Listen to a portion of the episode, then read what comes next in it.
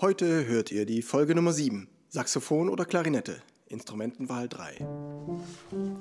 In Folge 5 sprach ich bereits darüber, wie alt man sein muss, um ein Saxophon zu erlernen. Da kam ich auf das Alter zwischen 13 und 14, auch weil man da mit den Jazzrhythmen besser umgehen kann. In Folge 6 habe ich über Querflöte und Blockflöte gesprochen und nächste Woche Donnerstag hört ihr die Folge Trompete oder Posaune im Vergleich. Doch heute geht es um Saxophon und Klarinette. Wir sprechen über geografische Herkunft, Klangfarbe und, und ein paar grifftechnische Besonderheiten.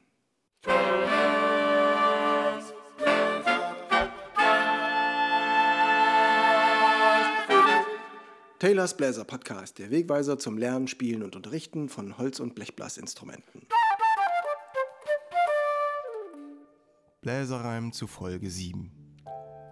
Willst später spielen du in der Band, liegt Saxophon für dich im Trend.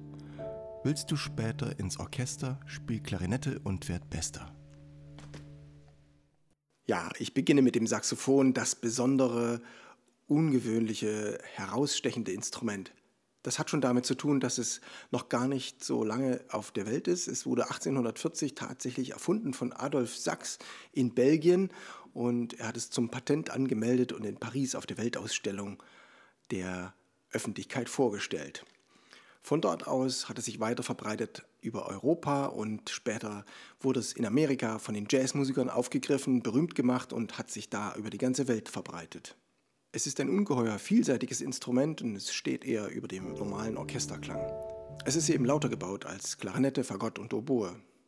Es überbläst normal in die Oktave, so kennen wir das von den Blockflöten. Ich kann das kurz demonstrieren.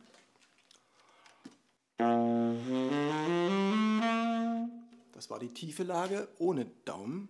Und jetzt kommt der Daumen dazu und ich wiederhole die gleichen Griffe.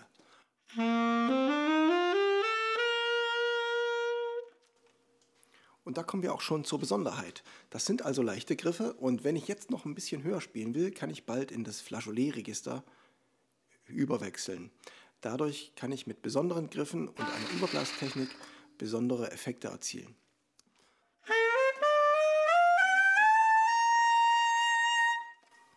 Und dann habe ich plötzlich drei Oktaven, aber das muss man noch nicht so bald können. Wenn ich dann ein Rock-Solo spiele, dann kann man mit diesen Tönen besondere Effekte erzielen.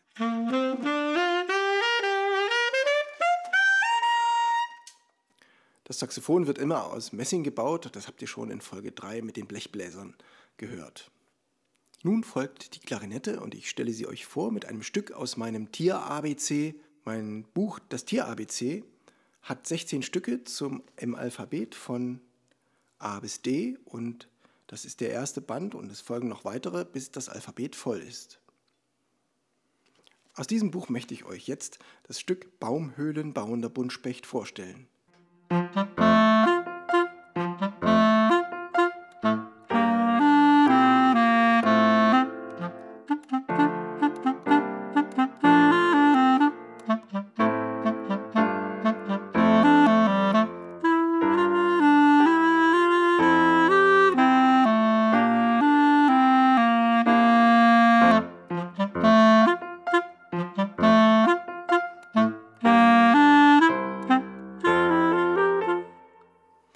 und schon sind wir bei der Klarinette.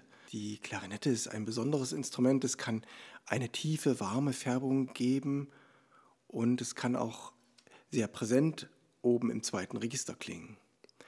Schon Mozart mochte die Klarinette sehr. Sie war damals sehr neu, also um 1740, 1750 und dann um 1800 wurde sie sehr gern gespielt und kam als festes Instrument ins Orchester. Ja, wo wird sie gespielt? Natürlich wieder in Europa zunächst, aber wir haben sie auch in anderen Stilistiken. Die Zigeuner spielen sie in Ungarn und im Balkan haben wir sie in Rumänien, Mazedonien und Griechenland in der Folklore mit dabei. Sie fügt sich im Orchester gut mit der Querflöte zusammen. Die Klarinette spielt dann tief und die Querflöte eine Oktave höher und so kriegen die Melodien ein besonderes Timbre. Die Klarinette überbläst in die Quintoktav. Das ist jetzt was Besonderes, denn beim Saxophon waren es eben noch genau, beim Saxophon waren es eben noch acht Töne, eine Oktave und bei der Klarinette ist es nochmal fünf Töne höher. Ich sage dazu Quintoktave, weil man denkt als Musiker in Quinten ist die Quinte über der Oktave. Habe ich unten ein G, ist es oben mit dem gekippten Daumen schon ein D. Davon abgeleitet haben wir jetzt einen sehr großen Tonumfang. Die Klarinette spielt ganz tiefe Töne und dann sehr hohe.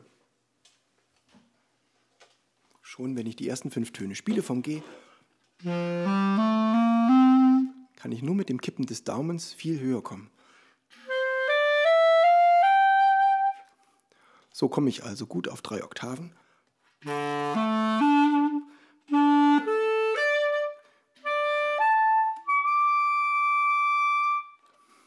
Und habe darüber noch Platz und das ist schon eine Menge. So sehen wir, dass wir natürlich auch ganz schön arbeiten müssen, um diese vielen Töne auch zu ordnen. Da, wo der Klavierflötist daran arbeiten muss, dass jeder Ton sauber klingt und weich klingt und seine Färbung erhält, er ist also immer wieder mit Ansatz beschäftigt, muss ein Klarinettist daran arbeiten, seine Finger so biegsam und lebendig und mit klaren Griffwechseln zu ordnen, dass er mit der Klarinette schöne Musik machen kann.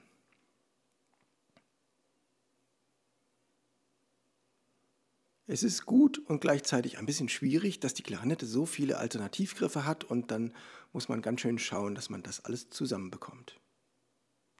Woraus wird die Klarinette gebaut? Ja, wir haben natürlich die Klarinette in schwarzer Form vor uns. Das ist meistens Grenadilholz Manchmal gibt es heutzutage auch ein paar Kunststoffarten, die gar nicht so viel anders klingen.